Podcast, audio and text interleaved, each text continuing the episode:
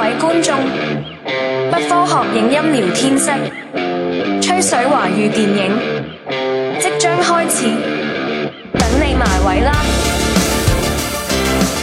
Hello，大家好，欢迎光临今天的不科学影音聊天室，我是你们的好朋友亮八，我们是一档专注华语电影的播客节目。哎，今天非常高兴啊，呃，除了我和李李李老师之外呢，来了一位重磅嘉宾啊，就是我们原味电波的大川老师。哎，欢迎大川老师。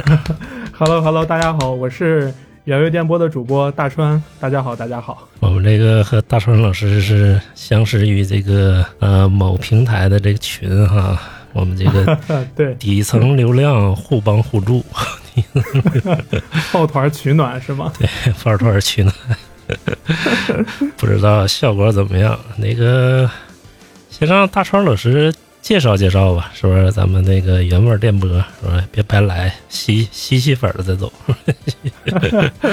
好了好，那我就不客气了。呃，大家好，我是原味电波的大川。呃，原味电波其实和咱们不科学呢，其实差不多，也是会做一些电影啊相关的一些杂谈，然后同时呢，也包括动漫、游戏和一些生活八卦，也包括一些灵异故事方面的呃主题。可以说，原味电波相对于来说聊的可能杂一点儿。呃，如果大家喜欢的，也可以去啊听一听。嗯、这个亮妈老师的粉丝，我就不客气的收走一些了。我嗯我和丽丽老师其实也没有什么粉丝，播放量都是我俩刷出来的。哎，别这么说，早晚的事儿，我跟你讲。还有今天就是我们的老朋友了啊，李丽丽老师，哎大家好，大家好，我是赵永才。哎，又又是赵永才老师了。你不要改成那个金巴吕不韦吗？我记得没有赵永才顺口，哈哈，没有赵永才顺。对，赵永才还是挺顺口的，赵永才接地气，是不是？哎，你说这个名儿多多接地气是吧？特别感觉就是很亲民。孙一通、唐志军、赵永才，就感觉都是一个屯子里出来的。唐唐志军人家北京人，我跟你说，人家有一套房子。你别看，哎，我这唐诗军在 CBD 旁边，肯定的，你也看着那个 里边这个嗯，大裤衩那个。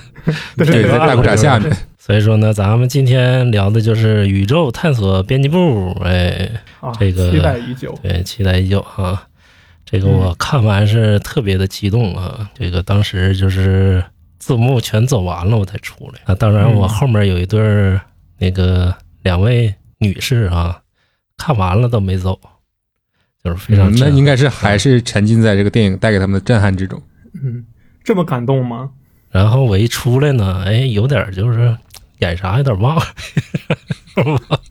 可能是你这好像是张三丰教给张无忌打打太极拳呀，记没记住？忘了。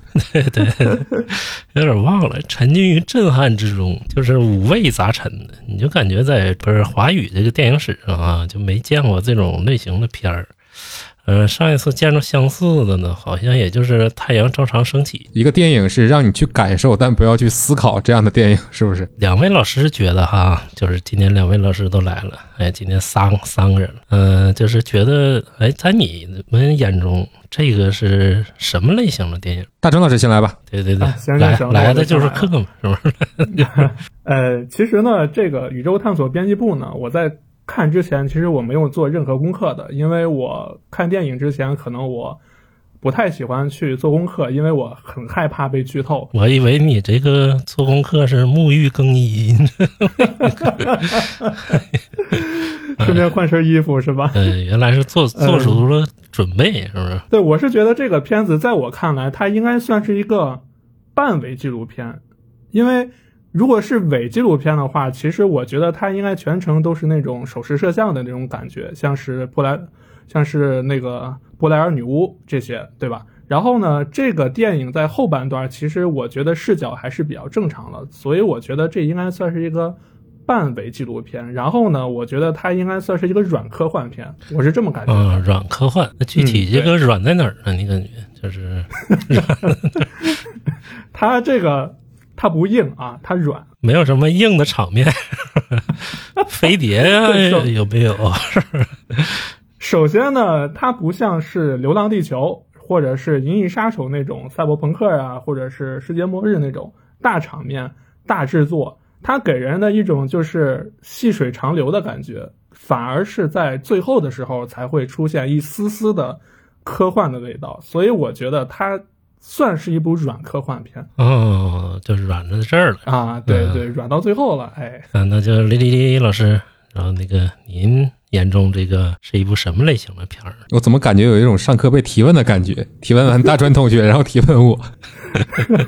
没事儿，后期会剪掉，马上就是你。对，我觉得不用剪啊，就真实的呈现给观众，对不对？咱们三个交流的状态，这很真实嘛，就好像影片里对，就好像影片里真实的呈现唐志军的生活状态一样。我觉得这个东西，嗯对吧？嗯，其实在我感觉来吧，他这个片子算是也是跟大川老师有一样的感觉，他算是一个软科幻，但是它偏喜剧的这么一个片子吧。其实在我看来是对，其实在我看来是这样。其实对我来说，这个片子特殊之处就是在于说，嗯，在我的印象之中吧，就是说华语电影里边没有这种说轻飘飘的片子。我不知道你们两个有这种感觉没有？就是说，它不是一个特别立足现实的一个片子。比如说，嗯，如果它是一个很现实的电影的话，那么我可能会花很多篇幅去讲唐志军他作为一个编辑，他生活多么的惨，他的人生志向嗯没有被得到得以实现，可能就会往这个调性上偏。但是这个片子嗯完全没有去往这种很现实、很沉重的方式去走。一个惨人对吧？惨的不行的唐志军。他通过他自己这一路，他最后追寻到了一个似是而非、一个轻飘飘的结果，很形而上的一个东西。我觉得这种这种设置是我之前在华语电影里很少见，或者是几乎没有看过的一个呈现吧。在我这个眼里啊，其实跟李老师比较像，所以就是比较偏飘的，就是那片儿哈，飘在哪儿？它就飘在呃，它其实说是科幻哈，在我心里它不是一个科幻，它属于是魔幻，你知道吧？嗯，对，是有嗯嗯是有一些魔幻现实的东西的呈现的。哎，对，魔幻现实主义，对，就是他那个，你说他最后有飞碟来接他们，也没飞碟。他这整个讲的一个故事吧，虽说是追寻外星人，他还他有一些就偏那个灵异的感觉啊。嗯，就是偏魔幻。你在看这部电影的时候，你就会想到《百年孤独》里一些桥段和情节，比如说一直变长那个骨头，你可能会想到他们生的孩子的那个猪尾巴，一些不太可能在现实中会发生的事情，但是偏偏被唐志军看到了，被观众也看到了，这个东西就很魔幻嘛。对对对，很魔幻，尤其里面几个名场面啊，都特别魔幻。就是给我看的时候，好像，哎，你要像看一个就是偏悬疑的片儿啊，又有点公路片儿啊，又、又是伪纪录片儿，然后就是它嗯表面上呢、对还是一个科幻片儿，而且它还带着一种文艺片儿特有的那种冷幽默。对冷幽默。其实它内核吧，其实还是一个文艺片儿，就是还是一个文艺电影啊。这个文艺电影嗯其实就是它讲述故事的方式和它的就是所有桥段的结合，还有它表达方式，比如说读诗啊，是不其实内核还是一部文艺片，就是一般看惯了商业片的观众，但是有有的是接受不了。我之前在刷小红书一些社交平台的时候，也看见有人吐槽这个片子，说整部片子节奏异常缓慢，看的是昏昏欲睡。所以就是我在想，可能这个片子对于看惯了商业片的大众们来说，可能稍稍稍微有那么一点儿门槛儿在那儿。很大的门槛儿，这个门槛儿吧，一般人就是看惯商业片的人，他是很难迈过去的。嗯，对，他还不像说是就是我是一个商业加文艺的那种片儿啊，比如说爱情神话那种，就是谁都能看懂。哎，那也有喜剧元素，是不是？拍的也非常不错。但是它的内核就不是文艺片儿，它是一部商业片嗯。但是这部就是纯是文艺手法来拍的。对，其实就是这样一种感觉，因为咱们刚才也说过那点，它是一个偏轻飘飘的东西嘛，它是和现实逻辑怎么讲有一种完全割裂的东西。其实，在我的朋友圈里吧，还有在网上我看到的一些评论里，嗯，这个片子的评价其实是比较两极分化的，就是说影迷们或者是乐意看电影的人，其实对这个东西评价非常高。但是，比如说像大成老师刚才说的，看文艺片的，或者是嗯生活更现实一些的朋友们吧，对这个片子就嗯很难认同。其实唐志军本人就是这样一个人，他本身就是一个很不现实的人。他其实有一点像。嗯，怎么讲？毛姆的小说里的人物，比如说《月亮与六便士》那里那个斯特里克兰德，还有《刀锋》里那个拉里，他们都是并不立足于现实生活。我把我的现实生活完全摒弃掉，我的所思所想、所作所为都是寄托在一个嗯，在常人看来有点虚无缥缈的东西上。其实大部分，我觉得大部分中国人吧，嗯，百分百可能有点绝对了，就是绝大部分吧。大家都是生活在一个很现实的语境之内，我们的生活可能大部分时间不允许我们展开这么浪漫的一个生活幻想或者是星空的探索，所以说不认可唐志军这种生活方式的人，其实是很难有有一种代入，在一开始可能就对这个片子没有一个什么特别大的好感吧。对，其实唐志军跟咱们基本上是一样的，是不是？咱们也在生活中追求着一些东西，也跟他一样，就是这种。执拗啊，有一股就是在人生中也有探索这股劲儿，但是咱们也渴求一个结果。最后，唐志军也找到一个结果。对，其实就是活的，嗯，怎么想用，嗯，比较通俗的话，就是活的不接地气嘛，就是活的太形而上了。其实就是这种人。所以说，这个就是他文艺的内核嘛，是不是？嗯，对，没错。不过，我其实我我觉得这个片子我在看的时候。呃，你如果问我赞同唐志军的活法吗？那可能我不赞同。我现实生活中我也绝对不会像他那样。但是你问我向往吗？我反而有那么一丝向往唐志军的这种执拗，因为我觉得他的这个执拗呢，执拗的同时呢，其实也代表了我们国家的，呃，我们国家在。一些科研工作者的一种执拗的精神。我之前跟亮妈老师我在聊的时候，我还说，就是唐志军给我的感觉很像，就是我们中国曾经的一个科学家，叫刘明壮老师，他是华东师范大学曾经的生物系教授。这个这个刘明壮老师呢，他曾经是咱们中国研究野人的第一位科学家，也是第一人。我我不知道两位有没有就是了解过咱们中国曾经有一段时间非常流行关于野人的传说。嗯，这个我们上一期我们两个刚聊过。对对对，野人是吗？对对对，关于野人的一些事情。就是我一听着野人呢，我都害怕。我就是我小时候，就是我小时候听过野人的最可怕的传说啊。今今天跟大超老师也说了，就是一个国军残余部队，哎，把那野人给抓住了。他们就觉得吃野人呢能长生不老，然后结果他们就把野人大卸八块给吃了。你说残不残忍吧？你来说，害不害怕？这也可能是基于某种意识形态的一种对对面部队的黑化宣传吧？可能也是。对我看那本书叫《十万个为什么》，那最后解释了为什么国军要吃野人吗？因为饿。这个。哎，你这个解释了，是吧？很现实，是不是？解释对，嗯，就是，嗯，就是当时我在看唐志军的时候，就是想到了这位刘明壮老师，呃，他当时写了一部《中国神农架》，是世界上第一部有关野人考察的百科全书。但是呢，在刘老师之后的人生里面，在刘老师就是最后临死之前，也没有找到野人，反而就是呃，生活的很，就是很凄惨。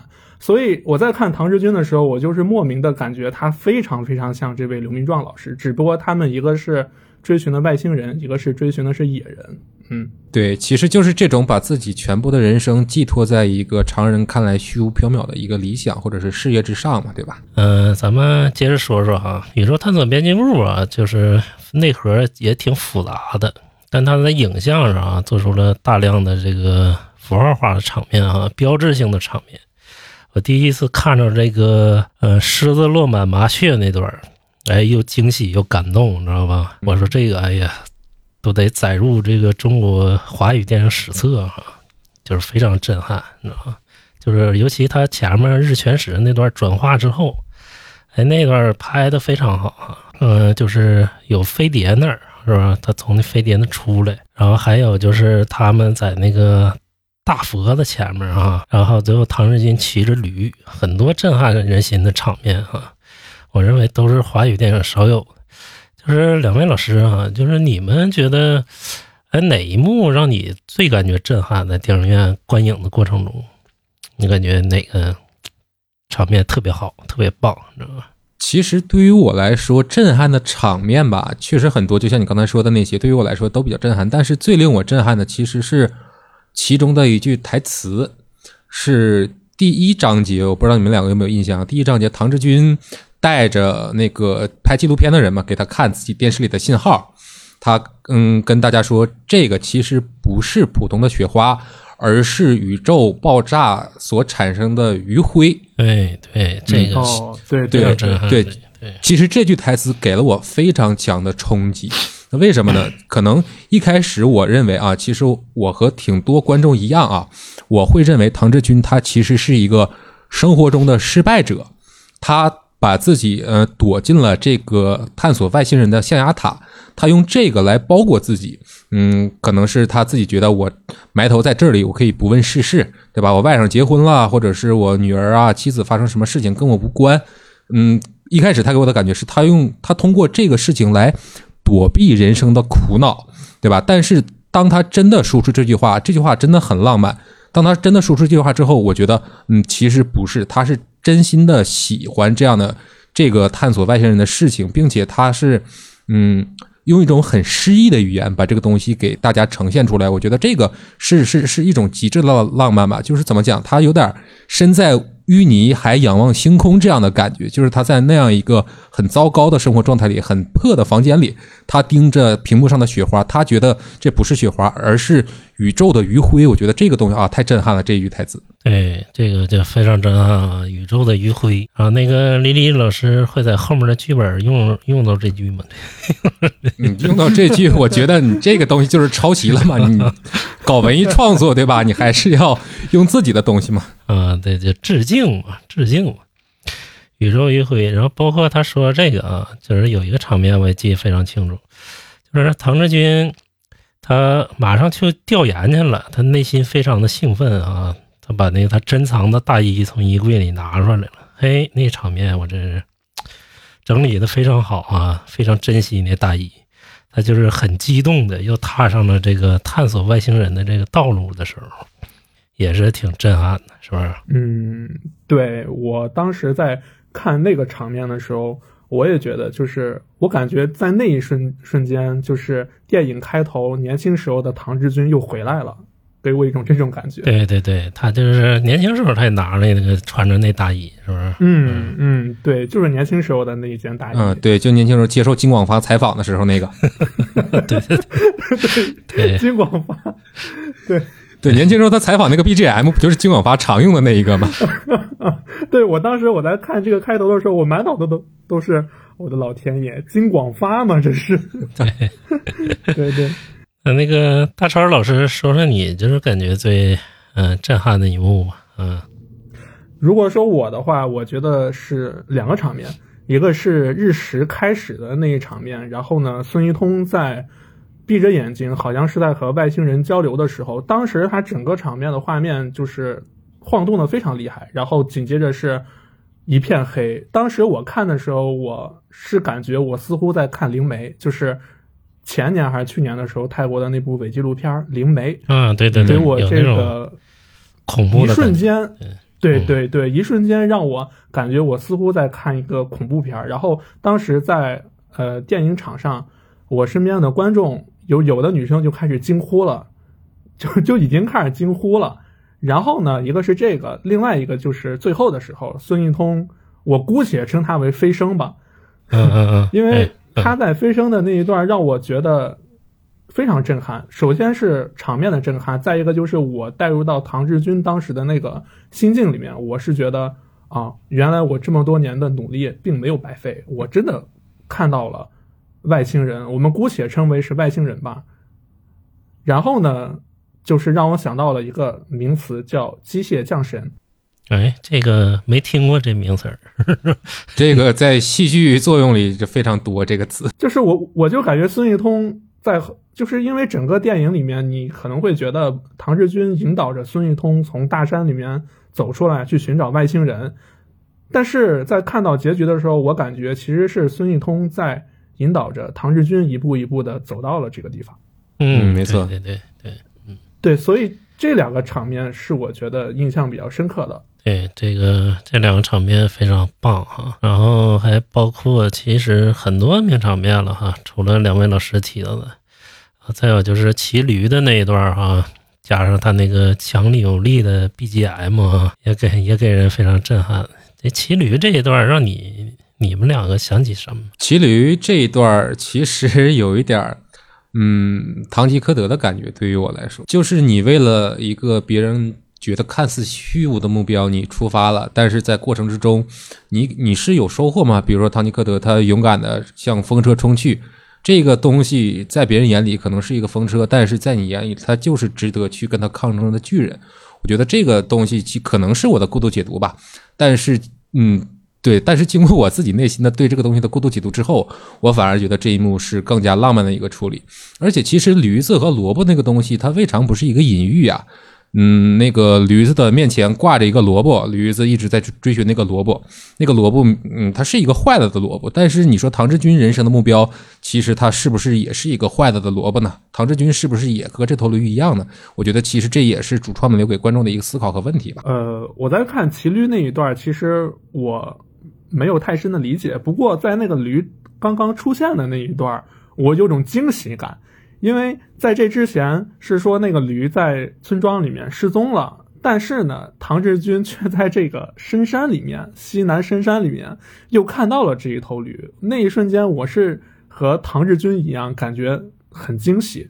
嗯嗯，对，很惊喜，很就是震撼我。嗯，对对，我就单纯的有一种很惊喜的感觉。对，你知道我在想什么吗？两位老师，嗯，嗯我在想，我操，保你平安要这么拍就好了。它不是一个掉掉的东西。我就替大鹏捏把汗。你说他中间他最不行的时候来了匹马，哎，给他接走，你说多帅啊！嗯，但是也不一样啊，因为咱们刚才聊保你平安，它是一个完全基于现实逻辑的故事展开嘛。但是这个探索编辑部，它就就是不是两种东西了。它还是比较高于现实的。对，高于现实啊，嗯来源于生活，高于生活，是吧？嗯，对对，就是咱们再聊一个，呃，大众都关心的话题哈，就是好多人害怕去看这个电影，因为什么？怕晕。你知道怕晕的话，你坐远点啊，你买后排的票呗。后后排也晕，晕车都在后排晕的，你在前面晕过？我我之前我在呃我我在看之前我我给我媳妇儿说我要去看这个，呃我媳妇儿也是那个原味电波的另外一位一位主播啊，小米老师，对对对，对嗯小米老，师，对他说小心晕。我当时因为我没有做任何的提前的那个观影准备，我还纳闷儿为什么会小心晕。但是呢，我在看的时候我明白了，因为首先伪纪录片这个形式本来就是那种手持摄影的嘛，对，不像是咱们那种正儿八经的那种带滑轨啊或者什么的，确实会晕。但是呢，你就还是回到之前说的，就是你如果是一个比较资深的影迷影迷的话，我觉得你应该不会晕，因为一个资深的影迷肯定也是看过很多伪纪录片的，所以对于观影可能少一些的观众们可能会晕，但是对于一些资深的影迷，我觉得应该不会。嗯，或者是或者是你看伪纪录片看的少，但是起码你会看过《谍影重重一》，对吧？是，就像刚才丽丽老师说的一样，明显他就不觉得晕，为什么呢？因为这也是个资深的观影者，对吧？对，资深观影者，你看惯了娄烨，你还晕吗？是不是？看是是啊、风雨云，我跟你说，不知道他这个晃的少，你知道吗？我看我看风雨云的时候都挺晕，我跟你说，嗯，而且其实我觉得这个探索编辑部啊，它通过这种形式，就完全达到一种真实的感觉嘛，就是这种伪纪录片的形式。对对对，为什么用手持啊？它就是晕的关键，它就是在于手持。对，它是形式和内容的一种嗯高度的统一吧，这两个东西相辅相成，能达到现在这么一种很不错的效果。对对对，对它手持，哎，手持摄影的优势在哪儿？就是真实，你知道吧？嗯，对就，是它表达的更真实。你到哪儿去哈、就是表现的也真实，就是走的也真实。这个手持摄影呢，这个刘伟强经常用哈、不知道大家看《重庆森林》的时候晕不晕？不晕。《重重庆森林可能前半段会晕，后半段就不晕。对对对，然后那个刘伟强在那个《古惑仔》里也经常手持，你知道吗？嗯啊，对对，嗯嗯，尤其是开篇的时候，对对对，经常手持。然后那时候郑伊健都说，呃，刘伟强在拍的时候啊，就说那个嗯看人演，然后他就自己拿摄像机就到处拍，你知道吗？你说别管我，你知道吗？他就手持到处拍，他说拍完了走？就是这么快，你知道吗。我估计你说宇宙探索编辑部是不是也是摄影方面比较资金紧张，所以采取了这个形式呢？我反而不这么觉得嘛，嗯我就是还是刚才那个观点，就是说他通过这种形式啊和他的内容达成一种统一的效果吧，嗯，对对对对应该就是刻意的设计过这个东西。对，刻意设计过，他可能也就是没考虑大众的观影感受哈。这个反正真真正的好的片儿，你也不用考虑，是不是？嗯，大众自接受。对，还有就是咱们国产的华语电影，我很少见到，就是除了之前的《中邪》以外，我很少见到这种上院线的，而且以伪纪录片形式拍出来的。我印象中非常少，而且在我印象中，我看过的伪纪录片基本都是国外的。你像刚才李李老师说的那个真实感，呃，我记得第一第一个用伪纪录片形式拍的电影应该是《布莱尔女巫》吧。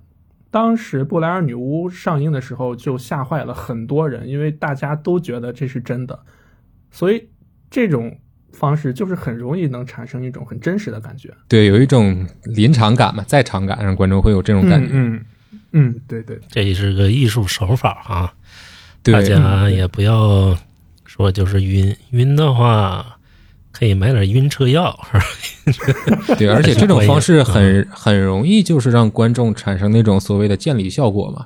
是我知道我正在看一部电影，我知知道有人正在用这种手持的方式记录一个叫唐志军的人的一个生活。所以说这个晕就大家就不要诟病了啊，这个嗯嗯足以诟病。对，但是其实至于我来说吧，这个东西它是怎么讲，有一些割裂的，嗯，嗯就是说它没有一以贯之的把这个东西达达成吧。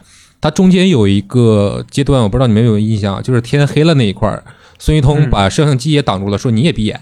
嗯，其实那儿是让我感觉跳的一个地方，因为之前我在观影的时候，我虽然知道他是想通过这种形式来达成一种伪伪记录的感觉，但是可能，嗯，在前面的情节之中，所谓的这个拍摄者还有观察者，他其实是没有出现的，对吧？对，没有出现，这也是我一个大问题啊。就是对啊，那这个人是是谁？他是否存在呢？他如果完全不存在的话，把他忽略掉，那么可能那如果孙一通把他捂住了，那可能会让观众疑惑，那背后拍的这个人究竟是谁？那这个时候视角突然发生一个转换了。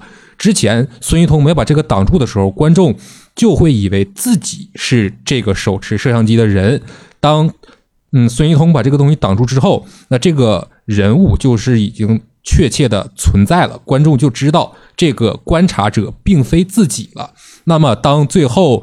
嗯，还有他的唐唐志军的团队离开他，唐志军自己进了深山之后，那一路跟随他的人是谁呢？他究竟存不存在呢？其实这个对于我来说是一个很疑惑的、很疑惑的问题，就是也是很割裂的一个事情。嗯，那你说有没有可能孙一通在挡住摄影机那段是打破第四堵墙？嗯，当然，你打破第四堵墙，你需嗯是怎么讲？是这个技巧你需要有用的时候，你要用出来，你应该是这个技巧来服务于你的内容，而不是说你通把这个第四。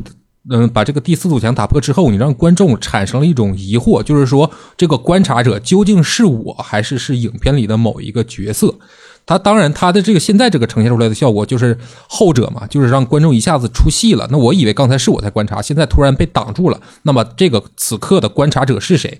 那后来唐志军和孙一通看到了那个飞碟，呃，就是刚才大成老师说白日飞升的那个情景的时候，那个时候的观察者又是谁呢？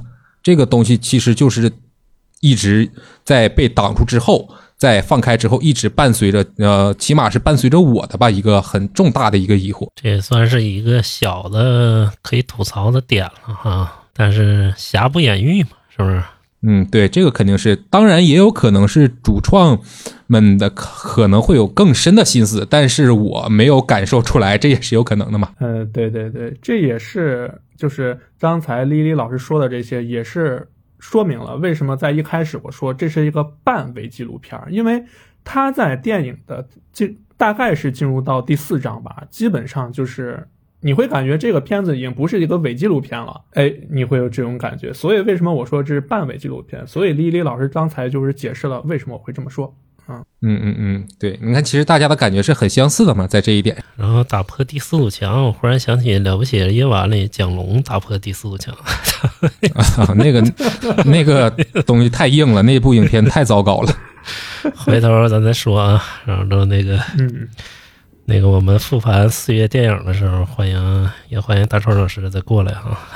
哎，好嘞，好，行，然后接着咱们就下一话题啊，这个就是李李老师的强项了哈。咱们聊聊这个剧本儿，他这个剧本儿吧非常有意思，就是他有一个主线哈，然后呢结合了各种想象力，就是剧本自由度非常之高，是我见过呃近几年华语电影里最没束缚、最能发挥想象力的剧本儿啊。然后李李老师就是。你说他这个剧本优势在哪儿？优势就是刚才咱们说的那点儿轻盈，它的优势就是轻盈，这个东西太很灵，很灵。嗯，你说这个剧本的优势啊和劣势，我觉得它其实是统一的，就是在于它的轻盈和不接地气。咱们刚开始也说了，其实中国咱们中国的一种文化环境，其实是非常非常现实的一个文化环境。其实我觉得吧，就是咱们有一个成语啊，就是很能高度概括咱们的这个文化，就是经世致用。就是你读了经，你学了习，你要干什么？你要致用啊！你要把它用上，你不用上，你就是白学，对吧？这个就是咱们咱们这个文化里一种一种很实用、很功利的。当然说这个在这儿的实用功利，它不是一个贬义词，因为结合咱们具体的这么一个社会环境和生活环境，功利实用，它其实完全是没有错的嘛。你很少会有人有资格或者是有这种成本去达成你一个形而上的、达成你一个轻盈或者抽象的一个目的。但是恰巧唐志军就是嗯这样一个轻盈的人，他在现实生活中他一切他都他都是不在乎的嘛，他的心里只有是探索外星人这一件事情。对对对，从哪能看出来呢？就是从那个假外星人那儿也能看出来哈。嗯，嗯对，就是唐志军就不顾一切了哈。反正要是搁我五百块钱看一眼，我都得想一想。对，而且上一趴是他外甥要结婚，他随礼的钱他其实是掏不出来的嘛。但是下一趴他为了买一个外星人的骨头，他掏了五百二十块钱。对对对对，这就是唐志军这个个性所在哈。对，没错。嗯嗯，对，我说一点哈，就是自由度高的剧本呢，其实它有个受限点，受限点在哪儿？受限点就是不考虑观众，是不是？这是它唯一一个劣势。他用了一个商业片的包装吧，是不是？然后把这个高自由度的剧本嘛，他就不考虑大众了，想象力太丰富、太飞的情况下，嗯、有的人就不知道他要讲什么了，是不是？当然，这是一个非常纯作者型的表达。纯作者型的表达的优势在哪儿？它是艺术的，但是它不是大众探索俱乐部啊，这个探索编辑部部啊，探索俱乐部，然后那个完成度啊非常高啊，嗯就是很少看到华语电影完成度是这么高的。你说它嗯。要节奏有节奏啊，嗯。然后要摄影有摄影，要调度有调度，要演技有演技，要啥有对，很完美的一个电影。就是我看完之后感觉，哎呀，这个就是因为我前一场看的是《了不起的夜晚》嘛，是吧？嗯嗯嗯，正好看一个这一部洗一洗眼睛，是不是？然后说我在看这个《宇宙探索》，哎，我说这个拍摄手法不知道高明出来多少，就是你看完他你就知道这个人是专业拍电影的人。但是你们有没有就是觉得他有不满意的地方呢？缺点，你说鸡蛋里挑骨头，一肯定会挑出来的，对吧？呃嗯其实至于我的缺点，我觉得，嗯，怎么讲？他最后的结局有点落俗了吧？嗯，嗯，哎，就是哎，这个跟我差不多吧，但是也还好。就是只给了。不不不，其实不是这个方式的落俗，我觉得咱们两个说的落俗还是有区别。他最后我觉得落在了女儿这件事情上，让我觉得嗯矫情，可以是不是？对倒哦，对，倒不是矫情，是我能理解，也是从我个人角度揣测嘛，就是能让这个唐志军这个人物的形象更落地的一种处理方式吧。就是你你因为已经是那么一个不落地的人了，到了结果结局的时候，我们给你安排了一个结局，你为什么苦苦追寻这些事情啊？你可能是为了你的女儿，你才走上这个旅途。等到如果观众看到最后，可能和唐志军的共情啊，或者是对唐志军的理解，可能会更加的加深，对吧？这个可能是从创作角创作角度来说，但是至于我来说，我觉得其实嗯没有这样的没有这样的必要。如果真的就是把唐志军做成一个嗯，他探索外星人就是为了追寻自己存在，哪怕是人类存在的一个意义，就在最后的结尾完全嗯把这个东西再往上，也不能说拔高一层吧，就是再再往这个方向去偏移一些，我觉得可能是一种更作者化的表达吧，而不是说把这个他对宇宙的探索局限在了嗯他个人的一种情感之上。对对对，而是对而而而应该是他对于自身存在的拷问。其实，如果结局是他对自身存在的一种追问或者拷问的话，我觉得完全是行之有效的。因为这个人在之前的形象建立是很成功的，他在生活中他其实就是一个 loser 嘛，在普通人看来，对吧？嗯，可能他也有时候会问问自己，那我。作为一个人，作为一个在世俗生活里这么不成功的一个人，那我存在的意义是什么呢？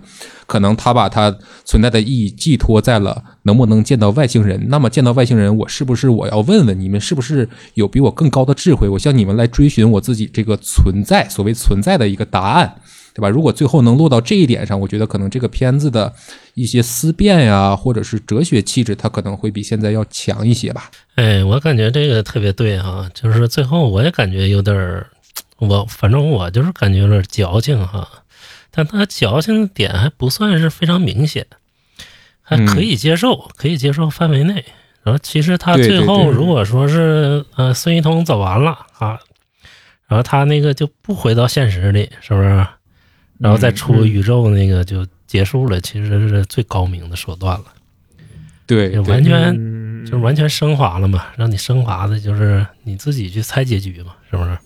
嗯，对，嗯，对，听就是听你俩这么一说，我发现这个结尾确实有点儿不是特别好。为什么呢？因为虽然刚才我说我找不出缺点，是因为在我的记忆中，我觉得孙一通最后的飞升那就是结局了，就是后面的那一个月之后，然后老唐在说自己女儿怎么怎么样，那个结局我已经选择性的忘记了。对对对对对，所以确实是这个结尾是把整个一个片子吧给他又拉了回来，我觉嗯得，对，又重新让他变得没有那么轻盈的一个结局吧。对对对对，你们知道我为什么字幕走完了之后我才走吗？嗯，因为我特别害怕他蹦出来一段，你知道吗？我也是，蹦出来一段之后，然后告诉你，哎，那个唐志军那个 说那个什么那个魏又找到了新的家庭，你知道吗？然后回归了正常的生活，你知道吗？我就特别那个东西有这段你知道吧？那就太幻灭了，这一整部片子白拍了。我就觉得，如果是这样一个结局的话，对，不是。我也觉得，现在华语电影老搞这个，你知道吧？就是在那个那什么里，那个春节档那无名里，你知道吧？嗯，就是哦最后来到了香港 啊，对对对，梁朝伟拍他一下就好了嘛，是不是？你就结束了嘛，是不是？最后、哎呀，那个片那个片子当时我都没去看，最后来而且其实。而且其实这部电影的结尾也有一些暗示嘛，唐志军和那个大姐他们两个在一起了。啊有吗？嗯，这个有啊，对，那个电风那个啊那个加湿器啊，拿到拿回去拿到家里了吧？啊啊啊！哎呀，嗯，对，我你这看我记得是有对有一些这样的暗示。还是你那看的戏，李林老师，嗯，你是不是其实二刷了？其实我我没我我印象还挺深的嘛，就就就没头没脑突然出现一个加湿器这个东西，对吧？啊啊 啊啊！对，但是基于他现现在这种呈现的故事吧，我觉得，嗯，这个落点倒是 OK 的。唐志军他为什么追寻宇宙？他是想问外星人关于女儿的问题，其实是说明他内心里还是在乎亲情，在乎家庭，他想获得温暖这样的一个人嘛。最后让他嗯所求，对吧？遂了他的愿，其实也不失为一个温暖的结局嘛。咱们虽说鸡蛋里挑骨头了，但是解答了些许疑惑。但是这部电影的完成度已经非常高了，华语电影中的精品，是不是？就是我们这个纯属就是，嗯、自己的观点哈，大家这个听听乐儿。然后你要是能接受就接受，是吧？不接受也就 不接受。对，就是还是还是那句话，文艺批评没有对与错，只要一个人的逻辑，对对他能自洽，他能说得通，他就是对的嘛。对，文艺是最公平，就是它是面向大众无论你是骂他也好，夸他也好，这个声音总是要有的，是不是？嗯，对对，没错，每个人心里都有一杆秤。对对对，嗯秤，那秤砣是老百姓嘛，是吧？天地之间有杆秤，拿秤砣是老百姓。然后那个接着就讲讲那个各位演员们啊，这个杨嗯，嗯，嗯杨浩宇老师，我这个十分敬佩哈，演的滴水不漏，啊就是太牛逼了，嗯太牛逼了。我感觉他就是已经是这个人了啊，已经是汤志军这个人了。嗯、还有艾丽亚老师啊，艾丽亚老师也是嗯非常敬佩，包括几个年轻演员啊。其实让我最印象深刻的就是孙一通的扮演者王一通，嗯，也是本片的编剧。对，也是本片的编剧啊，嗯嗯演的太帅了，对啊对对，他演的太好了。嗯，对，他的那个棉马甲让我印象特别深，我都想去买一件，看着穿上确实暖和。对，对你说我说穿的不运动服吗？后来李老师说他里面套了个棉马甲，我后来看了一下剧照，真是 还是李李老师看的你细。说带放大镜去了，对吧？你你是不是看的 MX？我带我带望远镜去的。然后那个这这里面哈、就是两位老师都说一说，就是让你印象最深刻的一个演员哈、就是我比较偏爱王一彤哈、就是两位老师再说说你喜欢哪个演员？嗯，问我的话，我可能就是印象深刻的，除了老唐以外，就是艾丽雅演的秦彩荣，呃，然后就是和亮妈老师一样的王一通演的孙一通。嗯，秦彩荣呢，秦彩荣这个角色，其实在整部片子里面贡献了非常多的笑点，我想你们应该也发现了。然后呢，在最后的时候，秦彩荣向那个老唐说：“我明白了，我明白了，但是你不明白。”就是在那一瞬间，我觉得，就是秦彩荣对老唐的感情真的非常深。然后呢，对整部电影下来，秦彩荣都在不停的打退堂鼓，而且这个角色就是让我觉得很可爱。然后，然后另外再说一个呢，就是呃，王一通演的孙一通，啊，孙一通这个孙一通这个造型，就是为什么我对这个电影感兴趣呢？首先就是因为孙一通的这个造型其实是复刻了咱们国家当时气功热的有一段的一有一段那个气功热的时候，然后对对对，大家都顶着那个锅嘛对，要吸收吸收 宇宙信号，是对，接收宇宙信号，提升提升功力。再一个就是他还那个嗯。写呃，诗就是吗？他还是复刻了当年有个神童，耳朵识字的神童叫唐宇，当时的那个时候闹得非常大，包括唐宇后来还上了那个《自然》杂志上面，受到了科学界的重视。因为我本身对那一阵儿的特异功能那一阵儿就很感兴趣，然后嗯。在这儿我跑个题啊，我跑个题，就是有一个游戏叫《三伏》，是咱们国产的一个非常好的一个解谜游戏，不过还没有发售，目前只有 demo。那个里面就是拿了当时的三眼神童的一个梗来讲述了当时一个特异功能团伙下的一个犯罪组织。如果大家感兴趣，可以去搜一下，因为我很喜欢这段时候的历史和这个事件嘛，所以我对孙一通的印象非常深刻，可以说我就冲着他去看。哦，原来如此，嗯。呃，当年这个气功热也是非常厉害啊！不知道你俩知不知道那个当年有个东西叫九零九神功元气袋，哈哈哈哈哈，什么玩意儿？我知道元气弹，我不知道元气带啊。然后那个小时候就是那个有一个袋子，有个口袋，就是跟腰包似的，你知道吧？然后里面搁了一堆中草药，然后那时候就是气功热嘛，大家都带那个，说那个能治疗什么呃肾脏的疾病啊，还有那个能让你肾脏更健康。然后小时候我就让我妈逼着，哎，就带了 一年多那玩意儿，这 这话 你知这话怎么听着像骂人？那你最后练成神功了吗？没没不止没练成，我还有点岔气儿，我呃，非常那个厉害啊。说到亮，说到亮妈老师这个，下午的时候我还在和亮妈老师说，亮妈老师这个是自自己自愿去学特异功能，而我小的时候呢，我是被我妈带去了特异功能班儿。你看我妈 这这么厉害，我印象特别深刻啊！我印象很深刻，就是到了那个特异功能班儿以后，我就看见那么多像我一样大的小朋友坐在椅子上，在盯着椅子前面的勺子，然后老师说，只要你聚精聚精会神，摒除一切杂念，那你就会让勺子飘起来，或者让勺子折弯。我妈当时带我去，就是想看看我是不是也有特异功能的天赋。我的天！这个到底折没折完？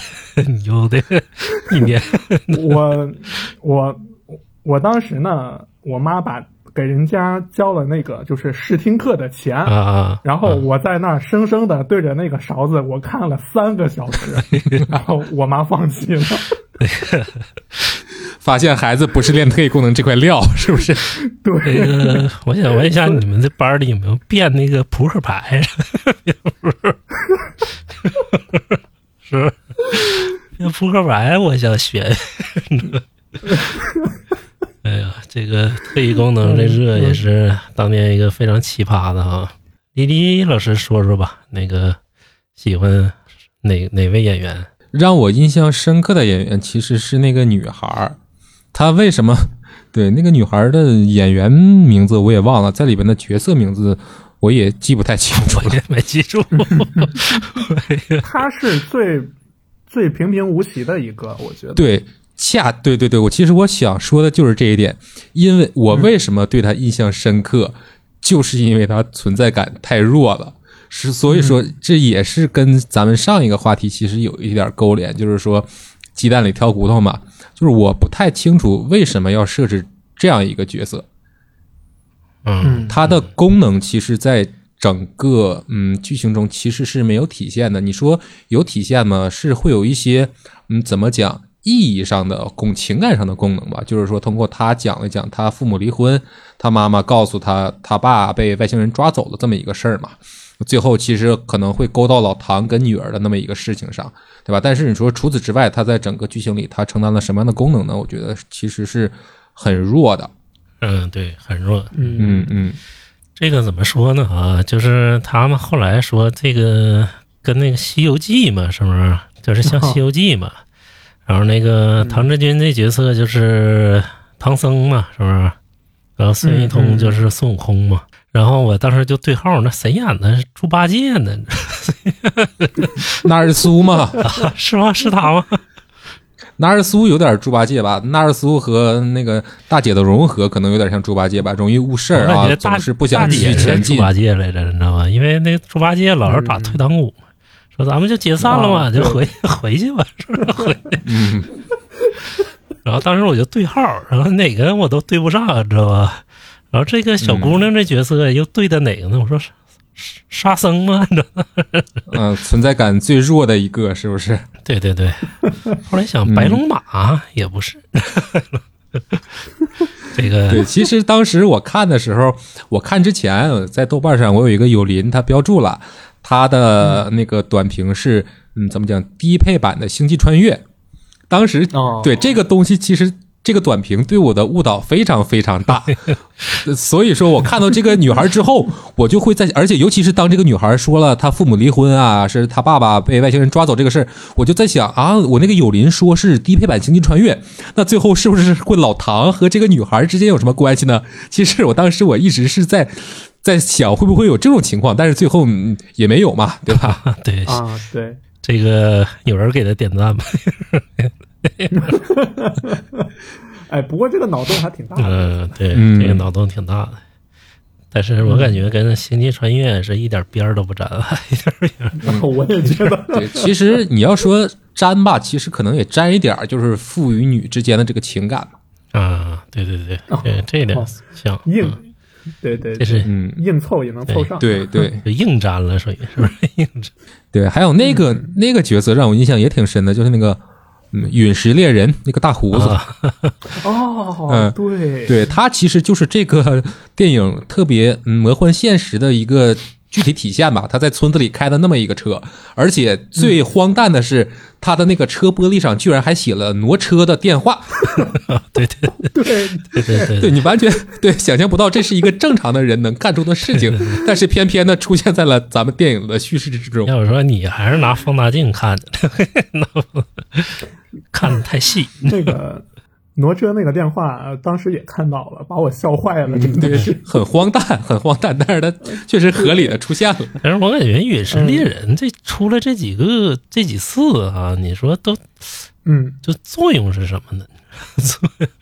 作用，我觉得可能是和唐志军的一个对照吧，他可能是没成功的唐志军，我觉得可能应该可以这么讲。啊啊！你没说，哎，别说我这个疑惑一下解开了，你知道吗？嗯，你看，他，我也感觉到了。对，你看他就跟唐志军说，唐老师，咱们两个三十年前见过一面，对吧？嗯他也这么多年也在追寻这些破事儿，但是最后人不见了，只剩一个陨石猎人的小帽在那儿了。啊，对对对对对对，他人消失了嗯，对，这个角色的结局没有讲嘛，没有讲，他不知道他去哪儿。对，没交代。嗯没交代。嗯、你说孔大山后面会不会拍《陨石猎人》的这个外传？我觉得如果拍一个，应该也很有趣吧，这样一个人。对，我觉得也应该挺有趣的，因为我整部片子里面特别搞笑的一些笑点，应该都是在陨石猎人这边。嗯，对。唐老师慢慢吃，我已经结过账了。还有还有那个就是他走的时候从那个沟一下一下往下跳，然后画面应该是用了抽针的那个手法吧，然后最后直接趴地下了，当时整个电影院全都笑喷了，真的是。对对对，也，非常搞笑的一角色啊。嗯、有点像那个周星驰电影里也比较无厘头那种角色，无厘头酱爆，哎，他呃，对他给我的感觉有点像那个《羞羞的铁拳》里面的那个秀念，啊啊啊，有一点儿。对对，就是就是那个什么不苟言笑的去逗笑你，嗯，对对对对对。嗯嗯。哎呀，所以说这个电影里这些角色都非常的出彩啊，这个群嗯嗯群戏打造的也很好。嗯，对，甚至一开始郭帆和宫格尔那个客串也很有意思嘛，《流浪的球》导演，这郭帆愁的，哎哎呦，宫格尔那劝他呢，行了，没钱了，就这个吧，不错了。结果买了，你知道吗？对，就买了才有钱去，呃，去那个深山里面嘛。然后咱们接着说一说哈，就是那个结局哈，孙一通就是被麻雀包围就消失了。他前面有一整段儿就是都是特别魔幻的，就是老唐进入这个深山之中，独自进入深山之中，他这个魔幻的氛围越来越浓了。然后到他进山谷啊，他发现了一些符号，然后之后那个碰着了就是孙一通嘛。那时候让我想起啥呢？就是那个韩国那个那是那那个恐怖片叫什么玩意儿来着？叫什么 对对对对对对对是哭声对，吗就哭声，最后和那个魔鬼嘛，他俩碰面那段儿，就是你也不知道是虚的，你也不知道是实的，就是他是幻觉呀，还是他真实发生的，给人非常大的魔幻感。而且他拿出来那个大蘑菇啊，我很震惊啊！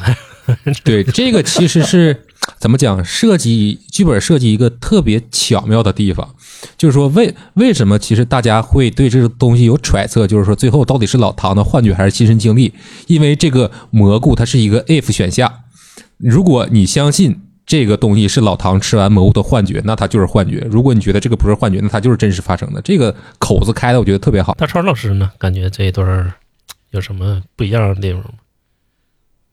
我在看这一段的时候，刚才亮妈老师也说了，呃，山洞呃山洞墙上的壁画，那个壁画让我觉得它很像，我不知道你们有没有看过 EVA，就是《新世纪福音战士》里面那个生命树阵图，其实全名应该是叫卡巴斯基的生命树阵图，那个就是通俗一点讲，在 EVA 里面叫人类补完计划。那个壁画非常非常像生命树阵图。我当时看的时候，我在想，导演是不是也看过 EVA？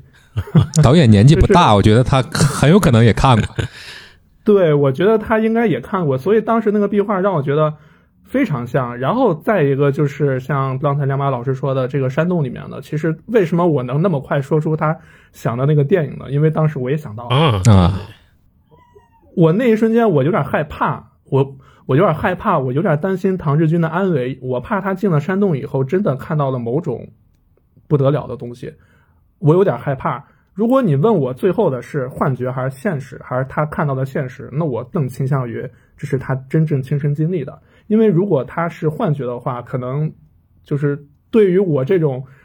还是有一点浪漫主义的人来说，就是打击太大了，所以我觉得那是老唐亲身经历的。嗯，对，大成老师还是对唐日军这个人物抱一些温情。嗯，对对，其实还是我比较震惊的，还是他魔幻的那种感觉啊，就是让你一真一假的去猜这个事儿。但是呢，后来孔大山也说了，说他的臆想就是真实发生的。嗯，对，当然。真实发生这个肯定是最好嘛？就咱们刚才也聊到了，他一辈子追寻这个东西，追寻那么那么那么久，付出这么多的代价，你最后如果还没有真实的看到这一切都是虚无的，那么他他整个人就幻灭了。对，而且其实我特别喜欢最后就是，嗯，孙一彤飞升之前的那句话，就是老唐，你只能到这儿了。其实，对这种感觉，他有一种怎么讲？嗯。悲怆又温馨的感觉，它是一种很矛盾的感觉。唐志军，我作为唐志军，我终于有机会能看到这样的景象发生在我的面前，可是我只能到这儿了，我没有办法再更进一步了。可能是我作为人类的，我作为我自己的一个局限吧。但是你说。只能到这了，遗憾吗？遗憾，但是满足吗？我也满足了。我觉得这种很很很微妙的情绪，它这个这个地方传递的特别特别好，反正对我来说是很有效的。这句台词非常棒，非常棒的一个场面哈！我认为这个场面在华语电影里简直就是经典中的经典了。这个我认为我一辈子都不会忘了这场面，就是如果有华语电影史册，这说是一个浓墨重彩的一笔。对，我觉得可以载入进去。然后呢，就是宇宙探索这个哈，他也偷师了很多电影啊，你会在电影中看到很多其他电影的影子，是不是？比如说他念诗啊，是不是？想起了谁？然后那个宇宙功德箱是吧？嗯，又想起了谁？对对对。然后那个大家从各自的角度说说吧，就是你你认为就是宇宙探索这里就是他汲取了哪些华语电影的精华呢？嗯，我觉得首先唐志军骑驴的那一段，就是给我就是给我那种感觉，那种整个一个浪漫主义色彩就非常像。呃，张艺谋导演以前导的那些电影，比如说太呃那个大红灯笼高高挂呀，或者那些早期的咱们中国的那些导演们的一些电影里面的，就传递出来的一种浪漫主义色彩，我觉得非常像。呃，就是说，如果说你如果就是说是他借鉴了哪部华语电影，我说不上来，但是他给我的这种人文主义气息和这种浪漫主义色彩，非常像那一阵的。中国电影，嗯嗯，有点第五代那意思，是不是？嗯嗯，第五代导演的意思。那那个李李老师呢？其实电影我我我我自己感觉，就你刚才也说了嘛，念诗像谁，对吧？功德先生像谁？这个看电影多一些的朋友们应应该就能感受出来。其实对于我来说，我的反应倒不是说他学了偷师了哪些华语电影，更更让我感觉到是一种文学传统的继承吧。就是说，我觉得主创就编剧啊，他。一定是很喜欢博尔赫斯还有马尔克斯这两个作家的，我我我觉得是这样，尤其是嗯嗯，他刚才咱们聊他一些魔幻情节的呈现，还有他在里面他孙一通自己做的一些诗，有一句他的诗也让我印象特别深刻，就是说大象用它的未出场来彰显自己的庞大，我不知道你们俩有没有印象，就是他的第一首，嗯嗯，对他这个东西就很巧妙嘛，很巧妙，对，嗯，具体偷师了哪些，我说一说哈。所以说大家都不说啊，那我就冒昧的说一说，这个毕赣的痕迹很重哈，毕赣的痕迹很重，因为他那个念诗那一段儿哈，他嗯过渡的非常自然，但是不让不得不让人想起毕赣，但是毕赣那时候都是旁白式的啊，就是从旁白式的说出来这个他自己的诗，然后孙玉通呢是。他里面有一句话我非常喜欢，他说：“数学是确定性的，但是文学就是语文是不是确定不确定？对，嗯，不确定。对我印象也很深这句台词。对对对，他这块就是，嗯，能写出这么好的诗来，王一通这个编剧哈也是非常棒的。这个有点毕赣的影子。当然了，我也特别害怕孔大山成为毕赣，真的，因为毕赣第一部。震撼程度也不亚于这部电影，知道吗？怎么讲就盼点好吧，盼点 好。对，盼好，盼好。对，然后第二部让我大跌眼镜，第二部就是也是玩飞了，但他玩的就不知所云了，你知道？然后呢，就是宇宙功德箱子啊，就是破坏之王嘛，是不是？嗯，人人有公链的那个箱子，人人有公链。然后他那个里面那个。外星人的尸体啊，也特别像大内密探、大内密探零零发的 大内密探。而且他这几个里边吧，他有个非常大的一个特点，就是他每当碰上一个人的时候，哎，你看那个，他都有个特别扎眼的东西出现哈。比如说艾丽亚老师出来的时候，办公桌上会有个粉红色的那个，嗯，就是加湿器嘛，Hello Kitty 那个，是吧？对。然后他去那个就是藏外星人尸体那家的时候，那个大哥说话的时候，旁边有个特别大的一个内裤，知道吗？就在那摆着？这个这个也是，你知道吧？所以说他有意思的点就特别多，然后还有像那个小细节，呃，他说唐志军做饭难吃，你知道吗？说，所以都说一想到你。你回家吃你做的饭，我都不想回去了。说，它细节也有，还大的格局也有，嗯，有华语电影的借鉴哈。当然，他的华语电影就没有那个《瞬息全宇宙》借鉴的那么狠，是吧？对，《瞬息全宇宙》那个其实主要就是玩梗嘛，玩梗。对。那个男主，男主本来是要请成龙来演的嘛，然后成龙没来，就找了一个跟成龙特别像的。对对，平替，对平替。嗯，对，我觉得，我觉得那个如果真把成龙请过来，效果反而不如那个好。嗯，对。然后那个这也是师承华语电影吧，继承华语电影，然后把华语电影发扬光大，是不是非常好的？一部华语电影，呵，为华语电影点赞。然后那个，咱们就再说说一个大问题啊，这是我发现的一个问题啊，也就是在豆瓣上这个很多人诟病的一个巨大问题，就是现在市场上也有一部分电影公司在把这个问题扩大化，就是将文艺片包装成商业片。嗯，当年最大的一个案例哈，就是，嗯。呃，《地球最后的夜晚》，就是毕赣老师这个导演作品，在那个那一年跨年的时候上映，他就包装成了一个商业片嘛，是不是？都以骂声一片，骂声一片。而且他这个片儿啊，我跟你说，还不如这个好懂。你说能不骂声一片？过于抽象了，他那个东西。对对对，太抽象了。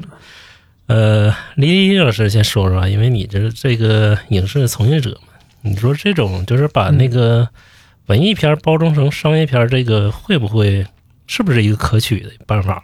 对吧？我作为一个影视行业的边缘人士啊，我就姑妄言之，对吧？大家也姑妄听之。这个东西，我觉得，嗯，它其实对于我来说，它应该是一个挺可取的东西，因为，嗯，其实中国观众在自从怎么讲大片开始普及之后，还大家还是更愿意去欣赏一些大制作或者是很好的视效、很出名的演员，大家越去愿意看这样的片子。但是你说文艺片它真的是怎么讲不值得大家去看吗？那肯定不是，对吧？那如果是有公司愿意把这种文艺片包装成商业片来走进大家的视野，我觉得这个举动其实是拓展普通观众一种嗯观影渠道，或者是塑造他们观影理念的一种方式。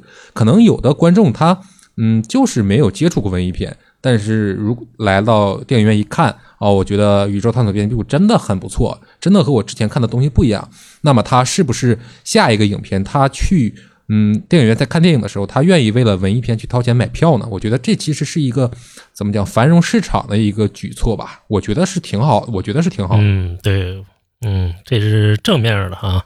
那个大双老师有没有什么不一样的就是想法呢？呃，其实我觉得。这种把文艺片儿包装成商业片儿的这种行为，其实我我个人我也是支持的，因为之前我身边有很多的观众嘛，就是说他们在去看电影的时候，我曾经问过他们，就是如果说这个电影院里面上映了一部小清新的电影，然后上映了一部大制作，你会选择去看哪个？然后大部分人的选择都会是我去看大制作，因为他们的给出的理由都是去电影院当然然要看大制作呀，那些文艺片儿。回头上流媒体我们看就好。嗯嗯嗯。所以，所以就像刚才丽丽老师说的一样，就是如果说有厂商愿意把这个文艺片包装成商业片，而且前提是包装的比较好，就像这次的宇宙编辑部一样，质量不赖的前提下，对吧？对对，我是非常支持的。其实打个比喻吧，就好像就是我的工作中，因为呃我是做设计师的嘛，呃然后。以前的时候，我在刚刚进入这行的时候，我一直很苦恼的一件事，就是我怎么能把我的设计作品，它有一定的，就是有一定的审美和，呃，我也不能说艺术高度啊，我只能说有一定的审美，然后又和那个商业价值去结合呢？这是我当时一直很苦恼的一个问题，因为有的时候确实，你如果把它就是过分赋予商业价值的话，可能我这个画面它的这个整体呈现力可能就会。差很多，但是如果你不不去考虑商业价值，你只是说啊，我的这个画面做的有多么多么漂亮，那也是不行的。所以，我我的观念就是，如果说文艺片包装成商业片，融合的非常好，那我是非常支持的。当然，就是如果融合的差的话，我是绝对不会支持的。嗯，对对对对，其实这个我觉得有一个例子吧，就是十年前吧，十多年前，龚琳娜老师她唱的那个《忐忑》，还有那个《金箍棒》吧。还是叫孙悟空啊，都忘了。其实他的音乐理念是非常高级、非常先进的嘛。但是他通过这两首歌，把他的一些理念放到这两首歌里，走向了大众的视野。当然，一开始出来的时候，大家都在说这个歌是神曲。但是随着嗯，大家音乐审美品味的提高，再加上一些喜欢音乐的那些呃朋友的知名的朋友们的科普吧，大家会意识到这个嗯，忐忑和金箍棒这个东西不赖。那意识到这点之后，那这些平时听惯了流行音乐的朋友，会不会选择嗯音乐含量素养比较高的歌曲去听一听呢？我觉得这其实也是嗯比较相似的一个例子吧。嗯，但是我来看哈，还是一个接受度的问题，就是你让没看过文艺片的人去接受一部文艺片，其实过程是很难的。这就好比八十年代你让中国人喝咖啡一样，是不是？就是他的教育过程成本是非常高的，你知道吧？所以说，就是文艺片儿还是需要慢慢培养教育的一个过程。嗯，内地观众啊，他的观影，嗯，那天我和林毅老师也聊了，因为就是三四线城市的是就是最大众，是吧？当然你也不能排除说，现在三四线城市的观众他欣赏不了文艺片，但是还是少数的。这个就是文艺片儿，它包装成商业片儿有好处，但是也一定要告诉大家，啊，我这里就是没有枪战，是不是？没有飞碟，是不是？没有外星人，就是没有对，没有大场场面，要不然，呃，普通观众进去了，以为这是哎呀，这个大片儿是吧？外星人是吧？看那海报，以为哎这么多元素是吧？肯定很搞笑，你知道吧？进去一看，完了，这个伤心了，就嗯豆瓣儿就开骂了，是吧？豆瓣儿就对，和你的观影预期是有违背的嘛。对对对，观影预期有违背，你就是对文艺片儿的普及就不利了，是不是？所以说，就是在前期的引导和教育这个成本是非常重要的，这也是呃，就是打开局面的一个方式吧。你像现在就是，嗯、探索编辑部在豆瓣上分儿现在一直不断的掉嘛，是吧？也跟这个嗯有一定的关系，跟观影人群嘛，是吧？嗯，对，其实我想说一个，就是我那天在看完电影以后，我在呃出了那个出了场，有一个妈妈带着一个孩子，就是那个小孩儿挺小的，可能也就是五六岁，从那个厂里面出来了。其实我当时我挺惊讶，我在想，这个片子好像不太适合妈妈带着孩子来看吧。然后我在他们旁边走过去的时候，那个妈妈说：“哎呀，我还以为是什么搞笑电影呢，看了半天都没看懂。行了，我们回家吧。”说了一个这个，就是宇宙探索编辑部的这个海报设计。首先从它这个海报设计上，可能就会会让一些可能关系比较少的一些观众会觉得这是一个类似于呃麻花那种那样的喜剧片儿。可是看了以后，可能发现哦，好像不太对。这就应了刚才亮八老师说的那个观点一样，我觉得。对对对，这个你就从设计的角度出发了啊，这个嗯啊，嗯，对，对就是，呃，所有的电影包装嘛，是一部好片儿，但是大家尽量要告诉他，嗯、一些电影公司吧，尽量告诉他，就是这部片还是偏文艺的，是不是？省得观众就是预期不对。嗯、也跟这个三四线城市这个观影人群有关，因为普通观影人群还是大众的嘛，是不是？要嗯对对嗯，也要尊重他们的意愿和欣赏水平，是吧？对选择，对，然后就是下一个话题了，就跟这个郭帆老师有关了啊。终于提到郭帆老师，就是宇宙探索编辑部这个，你说完成度如此之高，跟他这个背后的势力有着不可磨灭的关系哈。你说，就是两位老师说说，如果说没有郭帆的支持，他会拍的这么好吗？他会不会就是束手束脚，就是拍成另一个样子？对，咱就大胆猜测一下。那你让大胆猜测，那我可喷了嗯嗯，你说，你说，你说，嗯啊！首先，我当然承认郭帆他是一个好导演，对吧？他《流浪流浪地球》非常不错，但是就至于我刚才说的，咱们聊的那些事情，我反而觉得，如果是当然郭帆在是对这个项目是非常非常好的一个事情，他能顺利的拿到投资，他能顺利的与观众们见面，这个非常 OK，对吧？在项目运作上，我觉得很好。但是我可能我我觉得是是不是因为有郭帆导演的存在，导致这个片子最后更偏现实了呢？是更偏一些落地化的表达了呢？这个我觉得是也是一个双刃剑嘛。嗯，对对对，因为他这个资金也不用愁，是不是？然后说那个投资也不用愁，然后那个郭帆也还会对他进行一定的技术指导。你说，如果说是一个没有挂靠后背有这么势力的人，是不是？就是有这种领导帮助你，然后你会实现那个麻雀最后飞升的那个特效吗？是不是？一个低成本的电影，嗯哼，嗯，也完全达不到，但是它会更自由，就跟现在的一部分，呃，你去 FIRST 的哈，你会发现现在获奖影片的背后都不是一般人在支持啊。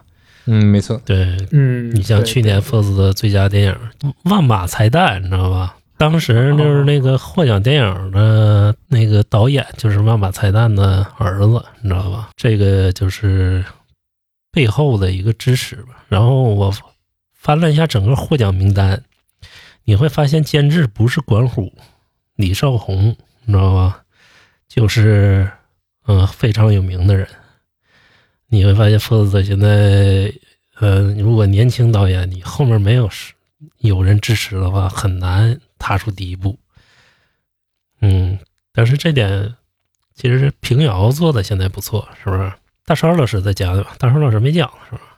啊，嗯其实我觉得我不用讲了，因为你问我的话，我也觉得，因为首先这个电影我最开始我看见的时候是孙一通的那个铁灰造型，再往后看到的就是郭帆监制。首先，郭帆这个金字招牌就在那儿摆着了，所以大家一看见郭帆，肯定就会愿意去看，这就是一个很简单的事情。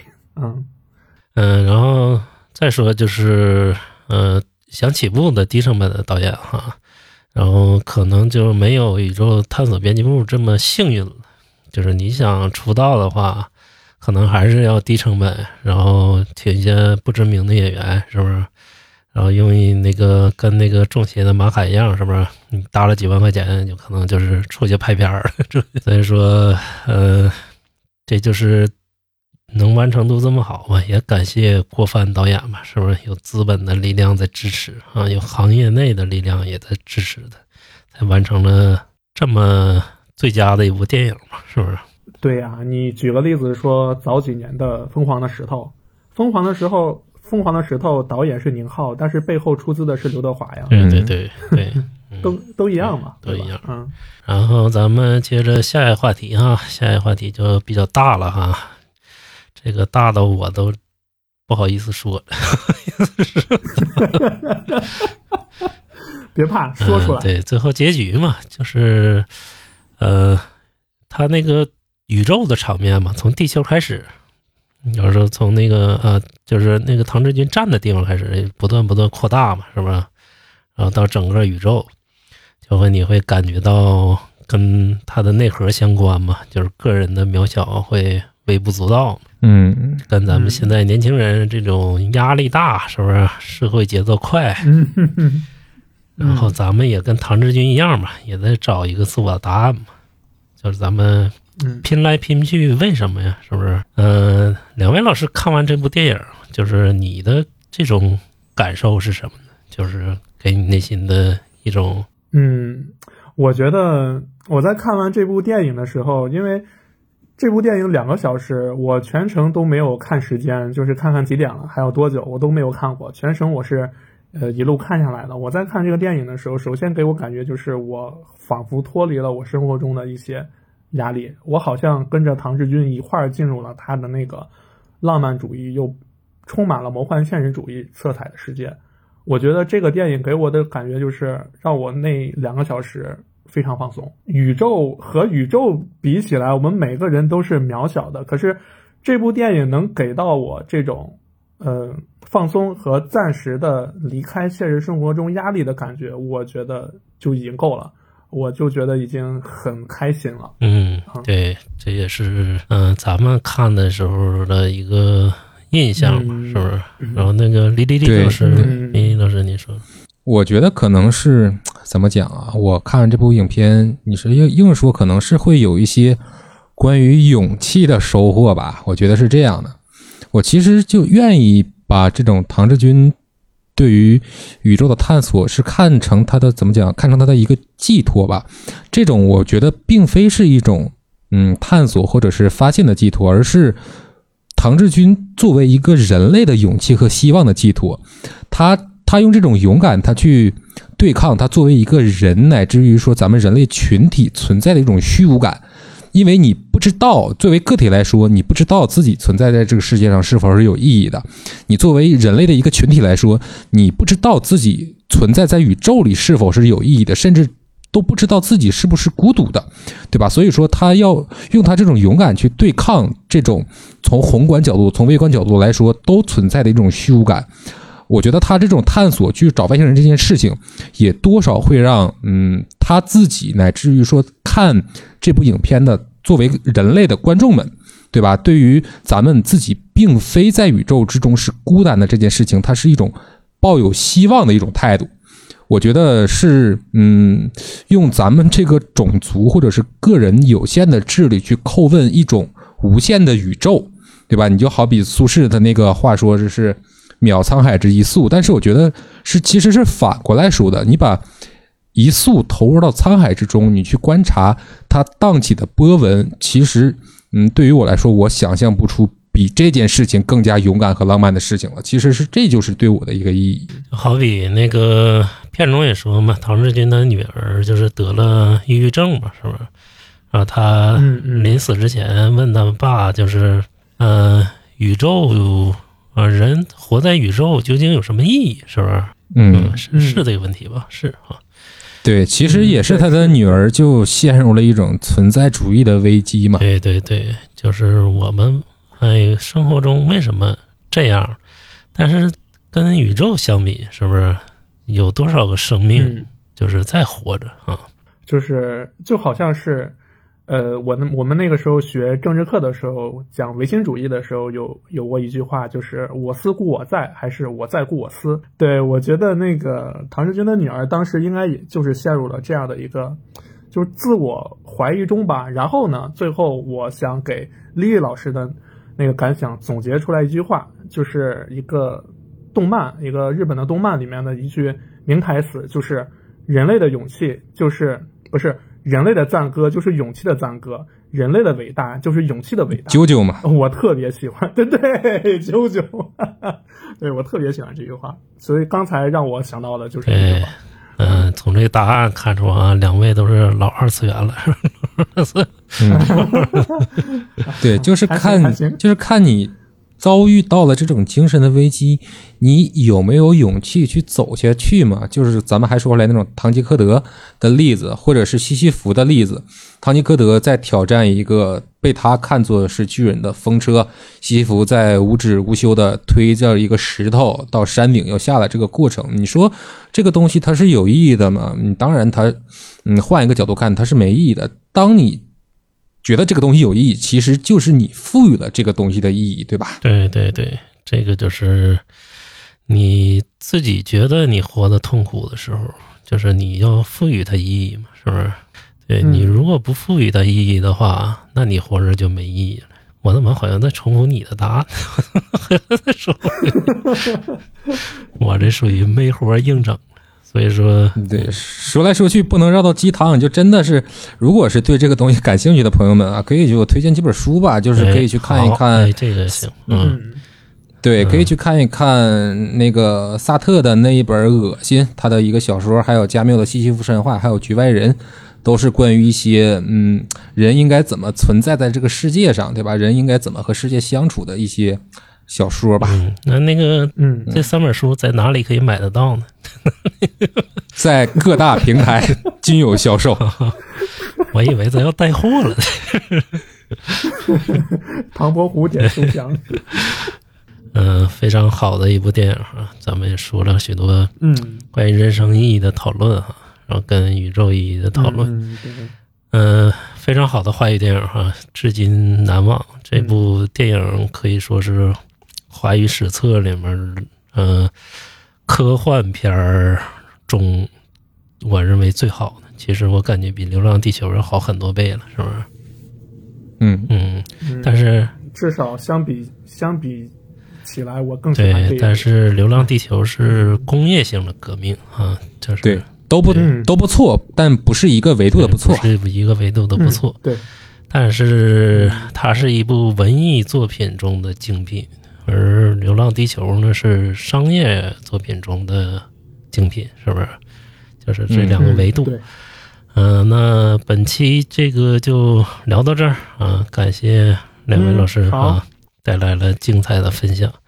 然后那个大家也可以去关注大川老师的原味电波，是不是？嗯，好，谢谢谢大家，也记得大家也要关注咱们的那个不科学影音聊天室啊，都得关注嘛，是吧？雨露均沾嘛。